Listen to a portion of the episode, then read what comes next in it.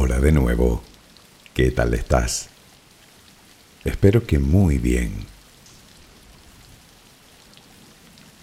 Por el título de este audio, ya sabes que hoy hablaremos del universo, concretamente de las galaxias. Son las estructuras más grandes reconocibles del cosmos.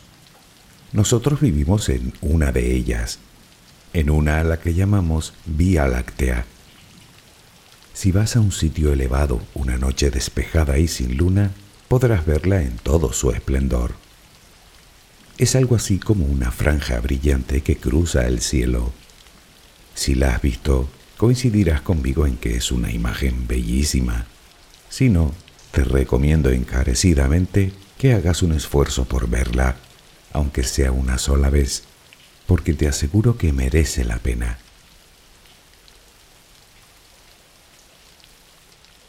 Para los griegos, esa zona brillante del cielo era leche de la diosa Hera. Zeus aprovechó mientras la diosa dormía para acercar a Hércules hasta su pecho.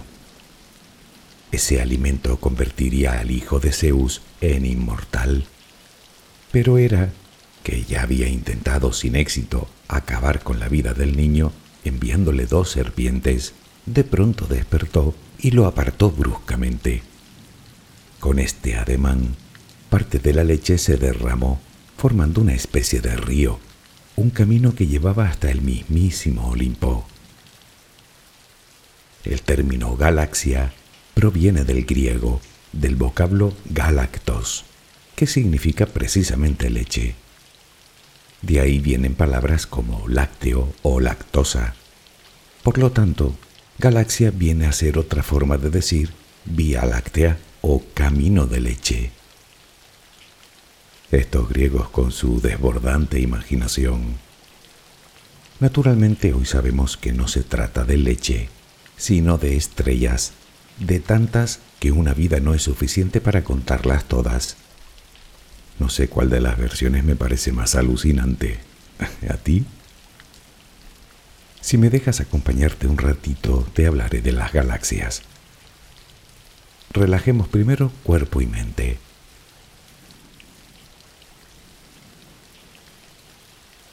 Adquiere la posición que prefieras para dormir. Lo importante es que estés cómoda o cómodo. Puede que no encuentres esa posición ahora. En ese caso, ponte boca arriba con las manos a los costados y las piernas ligeramente separadas. Relaja los párpados. Intenta que no haya tensión en ellos. Primero realizaremos dos o tres respiraciones profundas, tomando el aire por la nariz y soltándolo por la boca. Hincha los pulmones y vacíalos. Inspira y suéltalo.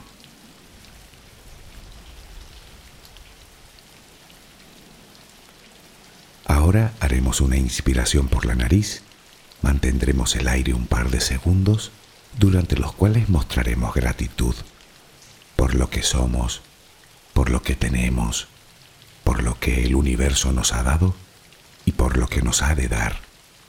Luego suelta el aire también por la nariz. Repítelo dos o tres veces más. Cada vez que exhalas, notas cómo te vas vaciando de todo lo malo y negativo de tu vida y tu cuerpo se va relajando más y más. Inspira, retén el aire y suéltalo. Deja que salga todo lo que te contamina. Inspira y suéltalo. Sigue respirando tranquila y acompasadamente. Intenta hacer la respiración abdominal, dejando que sea el estómago lo que se balancee con cada respiración. Inspira y suelta, sin forzarlo. Inspira y suelta.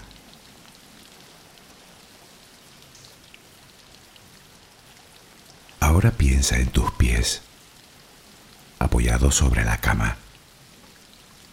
Notas cómo se van relajando cada vez más. El pie derecho, el pie izquierdo. Ambos quedan totalmente relajados. Centra tu atención en las piernas, desde los tobillos hasta los muslos. Siente como todos los músculos se van relajando.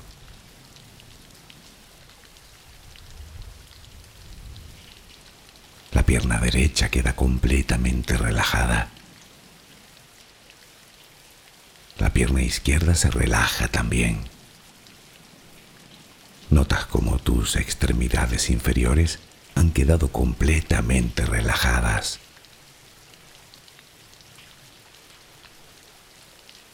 Toma conciencia de tu cadera. Nota cómo se va relajando también. Se relajan los glúteos. Notas el peso de toda la zona.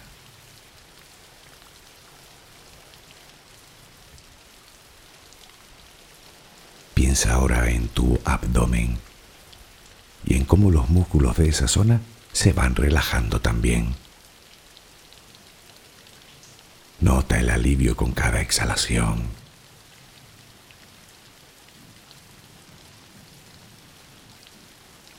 Piensa ahora en tu pecho. Nota cómo se relaja lentamente, cada vez más.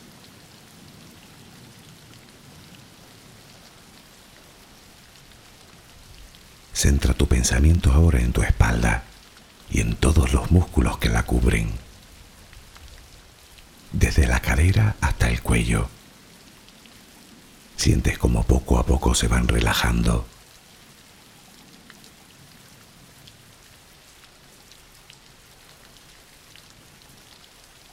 Percibes como los hombros también se relajan.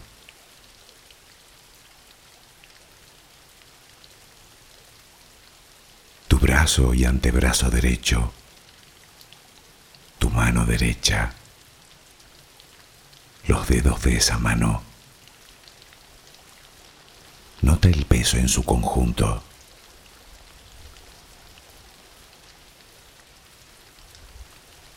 Tu y antebrazo izquierdo, tu mano izquierda, los dedos de esa mano. Nota el peso.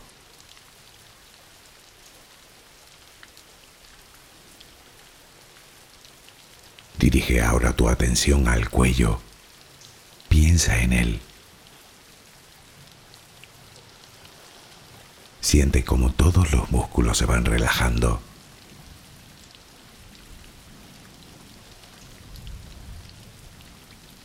Tu mandíbula. tus mejillas, tus párpados, tu frente. Se van relajando más y más todas las partes de tu cara y tu cabeza.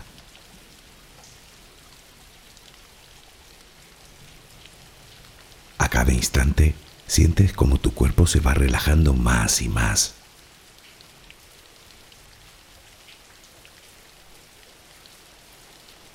Ahora vuelve a tu respiración. Respiras de forma relajada. Notas el vaivén del estómago. Cada vez que exhalas, te notas más relajada o relajado.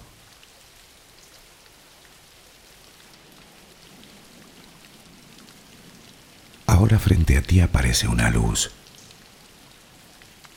Mírala ahí. Es como si viniera de todos lados.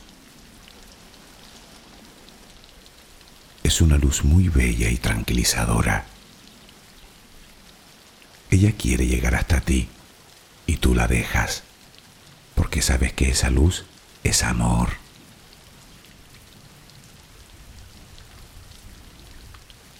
Notas cómo impregna cada parte de ti. Notas cómo atraviesa tu piel y comienza a llenarte por dentro. Sientes cómo te va llenando de paz, cómo te va llenando de tranquilidad, cómo te va llenando de amor.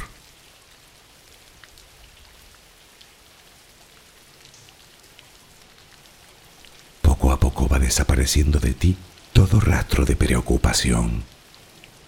Poco a poco, cada rincón oscuro de tu cuerpo se va llenando de esa suave luz. Sientes cómo te va purificando por dentro y por fuera.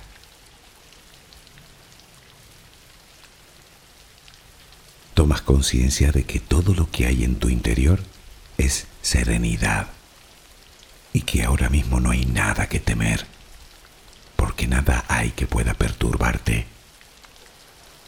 Tal es el poder de esa luz. La energía más poderosa del universo entra y sale de ti, te inunda, te protege, te enriquece, te purifica. Intenta permanecer en esa sensación de paz, en ese baño de luz. Solo respira serenamente.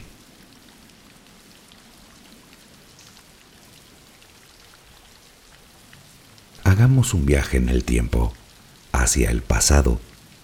No mucho, tan solo 100 años. Por aquella época, el telescopio más potente del mundo no era más que un simple catalejo, aunque bastante grande, eso sí, pero un catalejo al fin y al cabo. Por ese entonces ya hacía mucho tiempo que habíamos descubierto que eso que los griegos creían que era leche eran en realidad estrellas, miles y miles y miles, tantas que a simple vista parecía solo una mancha brillante. Debía haber millones de ellas. Toda la comunidad científica se asombraba de la cantidad tan abrumadora de soles que había en el universo. Porque lo cierto es que para los astrónomos eso que podían ver por la noche desde la Tierra era todo el universo, un lugar enorme y lleno de estrellas. Y lo sigue siendo, sin duda, pero digamos que a otra escala. En los años 20 del pasado siglo se instaló en el Monte Wilson, en California, un nuevo instrumento de observación muchísimo más potente que todo lo construido hasta ese momento. Esa herramienta permitió al astrónomo Edwin Hubble realizar un extraordinario descubrimiento. Resulta que nuestra galaxia no era la única. De hecho, se contaban por millones. En realidad, no es que el universo fuera grande, es que no existe la palabra para describir semejante enormidad.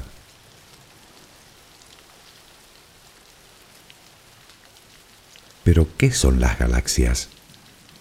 Bueno, el universo, tal y como lo conocemos hoy, es un gigantesco espacio vacío surcado por filamentos de materia que tiende a agruparse por la atracción de la gravedad.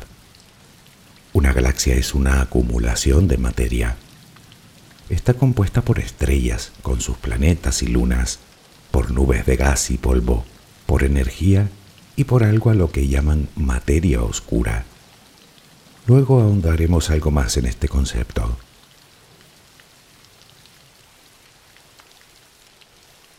La ciencia considera el inicio del universo en unos 13.700 millones de años atrás y cree que su origen fue algo así como una gran explosión, el llamado Big Bang. Todo el gas que se formó no se expandió de forma homogénea, sino que hubo pequeñas concentraciones que rompieron el equilibrio y que con el tiempo formarían enormes nubes de hidrógeno que darían lugar a las estrellas. Se formaron entonces las primeras acumulaciones de soles. Restos de aquellos primeros grupos podrían ser lo que hoy se conocen como cúmulos globulares, agrupaciones más o menos esféricas y que tienen a lo sumo unos pocos millones de estrellas de poca masa, estrellas tan antiguas como el propio universo. Nuestra galaxia contiene actualmente más de 100 de estos cúmulos.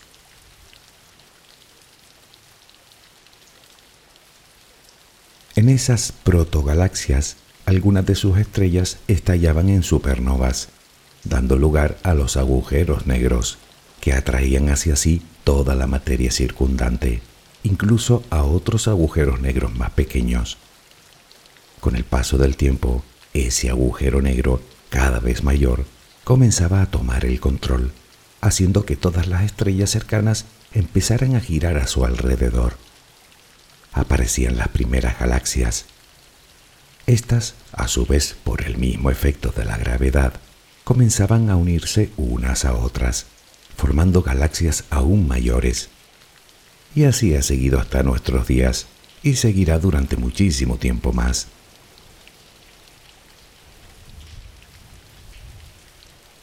Recientemente se ha descubierto la galaxia más lejana jamás observada, a nada menos que 13 mil millones de años luz de nosotros.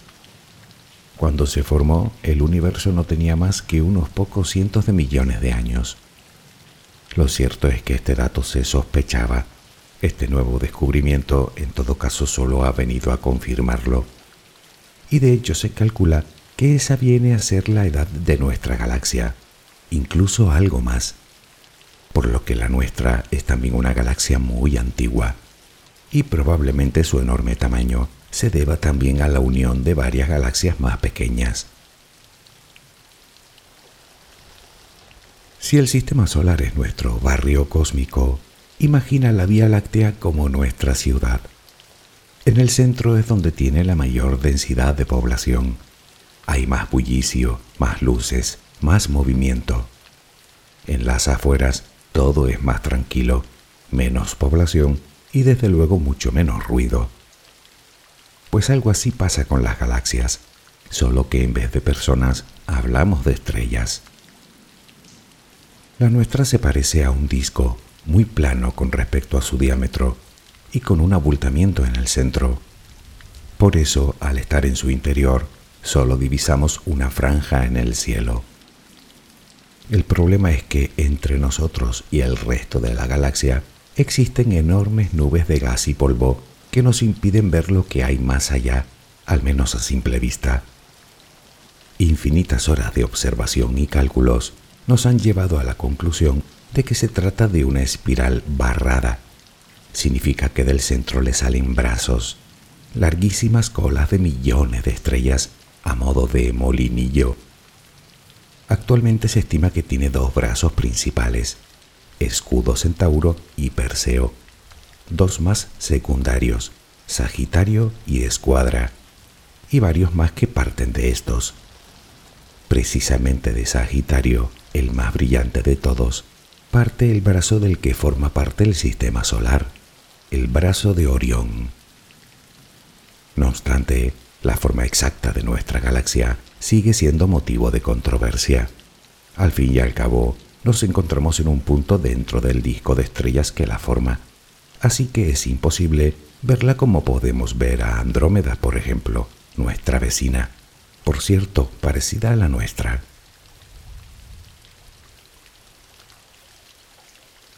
La Vía Láctea se puede considerar una galaxia grande. Tiene la friolera de 100.000 años luz de diámetro Dicho de otra manera, un haz de luz, con todo lo rápida que es, tardaría cien mil años en recorrerla de punta a punta. Y es muy delgada, salvo en el centro, en el que llega a medir treinta mil años luz de grosor. Pero a la altura de nuestro sistema solar es de poco más de mil años luz de espesor.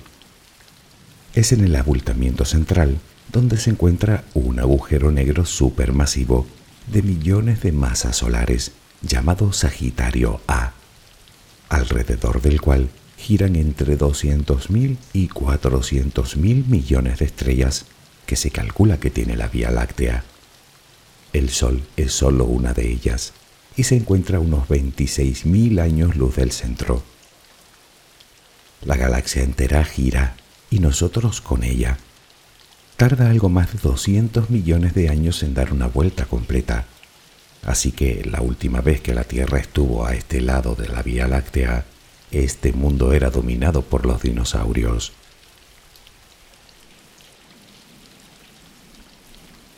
Para poner en perspectiva su tamaño, hagamos una pequeña comparación. La Tierra cabría dentro del Sol un millón de veces cómodamente. Por lo tanto, partimos de la base que nuestra estrella es muy grande. Bien, ahora imagina que estás leyendo un libro. Llegas al punto y final. A ese pequeño punto quiero referirme, porque si el Sol fuera de ese tamaño, nuestra galaxia tendría el tamaño de los Estados Unidos. Grande no, lo siguiente, aunque no es ni mucho menos la mayor.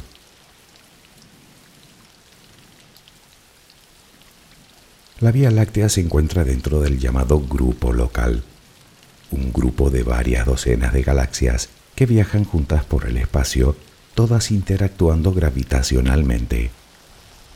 En este grupo hay tres galaxias principales, la nuestra, Andrómeda, y la galaxia del Triángulo. El resto son más pequeñas y de hecho la mayoría son galaxias satélites de estas tres. ¿Has oído hablar de las nubes de Magallanes? Pues esas son las principales galaxias satélites de la Vía Láctea. Dentro de miles de millones de años, tanto la pequeña como la gran nube de Magallanes terminarán uniéndose a nuestra galaxia haciéndola aún mayor, y mayor que se hará.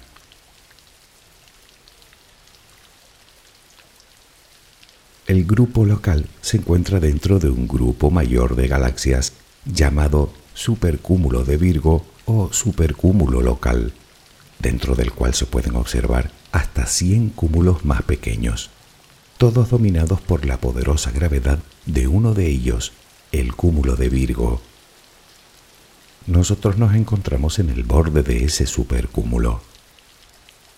Tiene una longitud de más de 100 millones de años luz y se pueden observar millones de supercúmulos por todo el universo.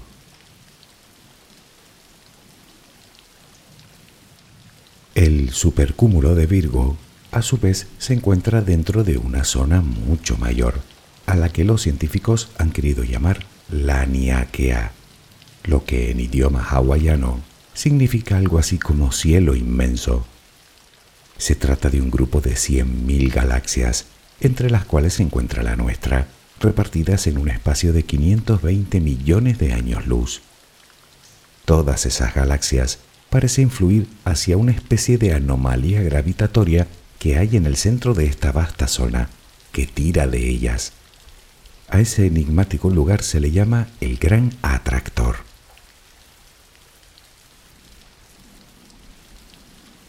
Todas las galaxias obviamente no son iguales. Y ya sabes lo que a los seres humanos nos gusta catalogar. Así que con las galaxias también lo hemos hecho. No me extenderé demasiado en esto porque podríamos estar horas. Por un lado se encuentran las galaxias activas.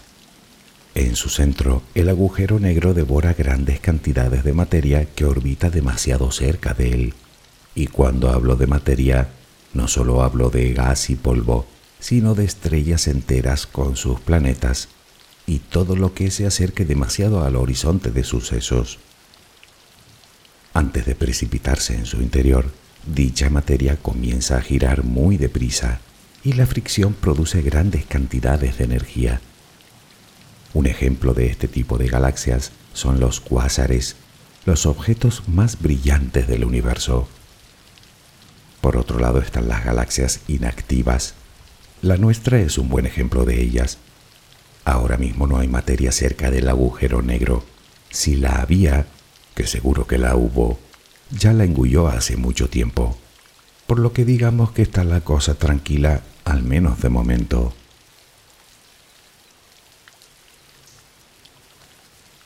Por su tamaño, nos encontramos desde pequeñas galaxias enanas de tan solo unos pocos de millones de estrellas hasta una descubierta no hace mucho que lleva el prosaico nombre de IC1101, la mayor que hemos detectado. Se encuentra a unos mil millones de años luz de nosotros y un haz de luz tardaría 6 millones de años en atravesarla. O dicho con otras palabras, es 60 veces mayor que la Vía Láctea. Absolutamente descomunal. Probablemente contenga billones con B de estrellas.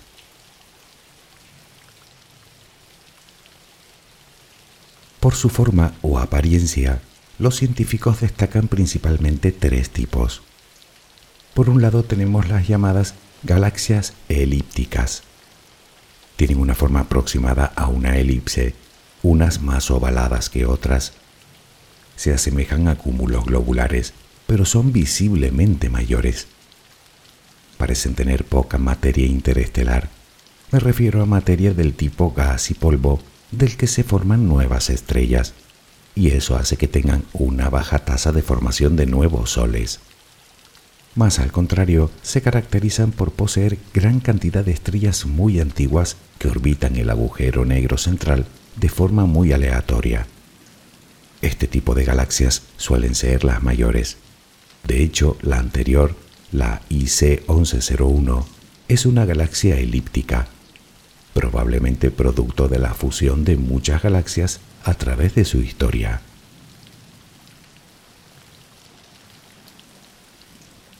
Por otro lado tenemos las galaxias espirales. La Vía Láctea pertenece a este tipo. Son básicamente discos giratorios con una protuberancia en el centro que como ya sabes contiene el agujero negro y es también donde poseen la mayor densidad de estrellas se subdividen en espirales barradas como la nuestra, unas con más brazos y otras con menos, y en galaxias lenticulares, es decir, que no tienen brazos, adquiriendo un gran parecido con una lente, de ahí su nombre. Suelen disponer de gran cantidad de materia interestelar, por lo que mantienen una tasa bastante alta de formación de nuevas estrellas, así que poseen muchas estrellas jóvenes al contrario que las galaxias elípticas.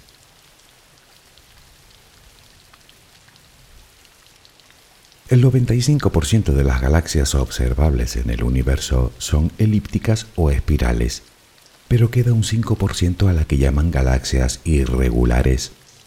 Bueno, no tienen ni una forma ni la otra. En general se trata de galaxias que han sido deformadas por el tirón gravitacional de otra galaxia vecina mucho mayor suelen contener gran cantidad de estrellas jóvenes y mucha materia interestelar, y eso las convierte en galaxias muy brillantes. Las nubes de Magallanes son ejemplos de este tipo.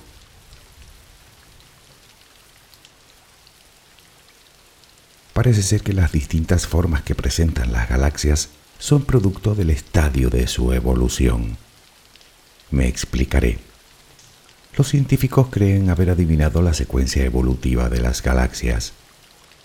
En un principio se trata de una masa informe de estrellas, una galaxia irregular.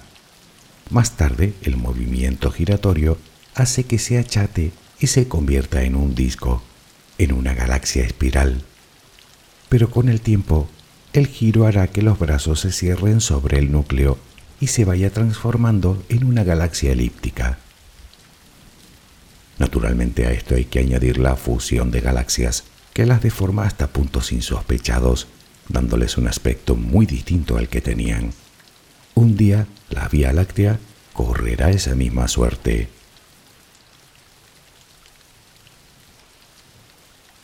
El universo, con todo lo inmóvil que nos parece, es un lugar tremendamente dinámico. Si nos cuesta tanto entender su evolución, es por nuestra propia escala temporal. Quiero decir que en lo que dura una vida humana no podemos apreciar ningún cambio en el cielo, ni siquiera en lo que dura toda una civilización. Pero ahí arriba todo cambia constantemente. Si viviéramos lo suficiente, veríamos cómo la luna se aleja hasta convertirse en una estrella más en el cielo nocturno. O contemplaríamos cómo el Sol se convierte en gigante roja, devorando Mercurio, Venus y la Tierra. O seríamos testigos de un evento cósmico colosal. Nuestra galaxia colisionará con Andrómeda en un choque titánico. Ambas galaxias se deformarán hasta adquirir un aspecto completamente irreconocible. Se mezclarán. Sus agujeros negros centrales se unirán y se fundirán por completo formando otra galaxia mucho mayor, en un proceso que durará unos 100 millones de años. Precisamente Andrómeda ya posee un núcleo doble, que podrían ser los dos agujeros negros de dos galaxias que se unieron en un pasado.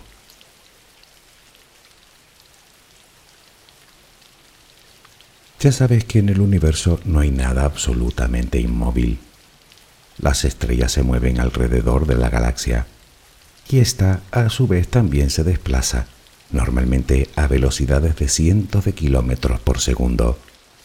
Bueno, pues a esas velocidades se aproximan ahora mismo la Vía Láctea y Andrómeda.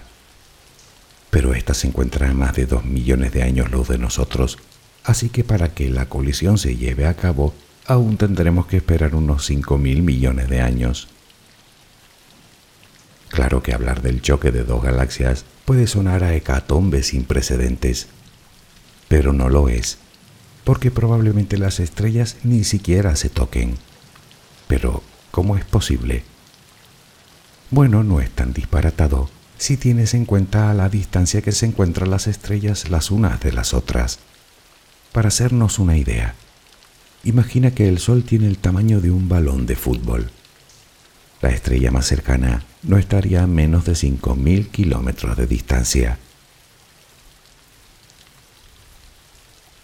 En realidad, solo llevamos poco menos de 100 años estudiando las galaxias, intentando comprender su forma, su evolución, su movimiento.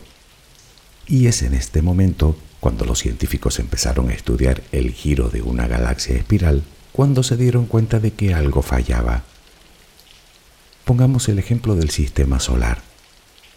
Según la ley de la gravedad, los planetas que están más cerca del Sol se tienen que mover a mayor velocidad para mantener sus órbitas. Por contra, entre más alejados estén de la estrella, su velocidad será más lenta. Y desde luego que se cumple. Mercurio viaja alrededor del Sol a más de 170.000 kilómetros por hora, mientras que la velocidad de Neptuno no llega a los 20.000 kilómetros por hora. Pero cuando los astrónomos hicieron sus cálculos, la cosa en las galaxias no cuadraba. Se supone que las estrellas que están más lejos del centro deberían girar más lentamente que las estrellas que se encuentran cerca del núcleo, pero no es así resulta que todas se mueven a la misma velocidad. Para darse tal circunstancia, la galaxia debía tener muchísima más materia. El problema es que esa materia, desde luego, a la vista no estaba. Pero, ¿qué otra cosa podía ser? Era obvio que tenía que tratarse de algo que generara gravedad, es decir, de materia, pero ¿por qué no la vemos?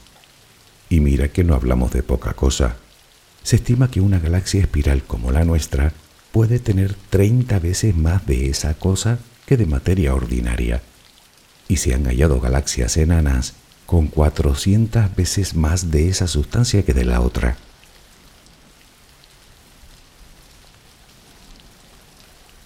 Los científicos han puesto nombre a esa materia, o lo que sea eso que no podemos ver.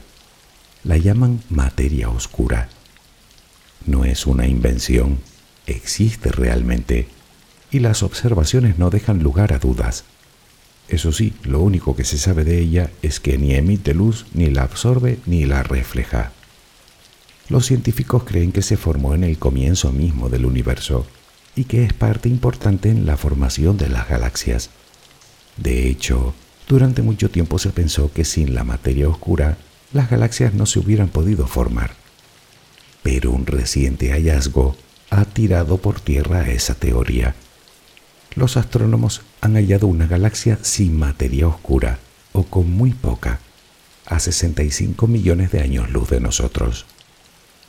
Según los cálculos, por su tamaño debería tener unas 300 veces más de materia oscura, pero el movimiento revela lo contrario.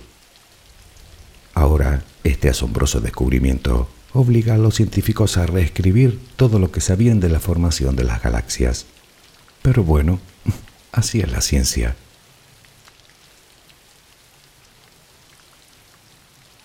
Sin embargo, el movimiento de las galaxias no solo ha traído consigo el descubrimiento de esa sustancia tan exótica a la que llaman materia oscura.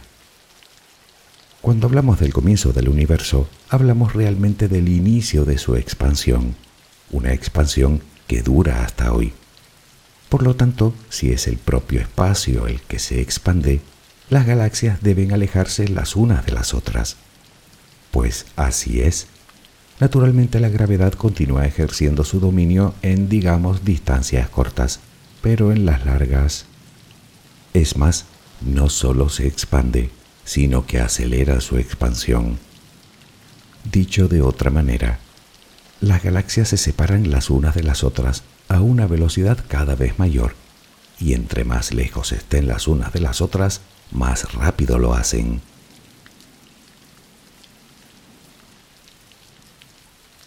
Los científicos están convencidos de que el universo seguirá expandiéndose para siempre. Con el tiempo, todas las galaxias se separarán unas de las otras hasta perderse de vista. Luego, las galaxias se estirarán hasta que se rompan. Luego serán las estrellas, y así hasta que el último átomo se haya deshecho por completo en partículas fundamentales. El universo será un descomunal vacío, oscuro y frío. Esta es la llamada teoría del Big Rip, gran desgarramiento o teoría de la expansión eterna. Pero bueno, para eso quedan 20 mil millones de años, así que volvamos a donde estábamos. Que se alejen unas galaxias de otras, sí, pero ¿por qué cada vez lo hacen a mayor velocidad? Algo debería estar causando esa aceleración, algún tipo de energía tal vez, pero ¿Qué clase de energía? Bueno, ya te imaginarás el nombre que le pusieron a eso. La denominaron energía oscura. También es real, también existe y también nadie tiene ni idea de lo que es.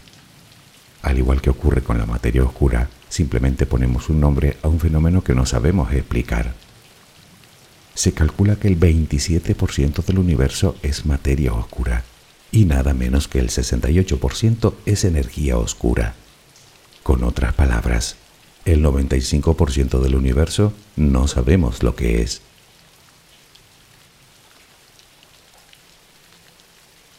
Y a todo esto, aún no hemos contestado a una de las preguntas fundamentales.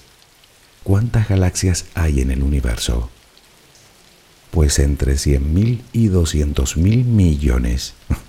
y cada una con una cantidad parecida de estrellas. Esa afirmación que dice que hay más estrellas en el universo que granos de arena en todas las playas del mundo, ¿crees tal vez que es una broma? Es increíble, ¿verdad?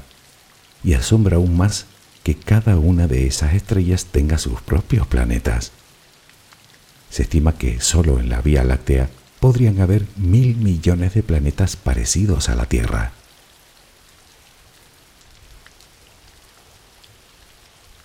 Es posible que para ti esto de las galaxias no tenga mayor interés, y mucho menos con las cifras de las que hablamos. Mil millones, cuatrocientos mil millones. no te creas, ya sé que las cantidades son tan grandes que cuesta entenderlas. Y de hecho intento evitarlas en la medida de lo posible, y si no al menos redondearlas para facilitar un poco las cosas. No obstante, si las menciono, no es para enredarte, sino para que nos hagamos una idea del maravilloso y extraordinario lugar en el que vivimos. Decía Carl Sagan, el estudio del universo es un viaje para autodescubrirnos. Yo no podría estar más de acuerdo con esa afirmación. ¿Tú no? ¿Acaso no somos parte del universo también? Espero que mañana tengas una maravillosa jornada. Que descanses. Buenas noches.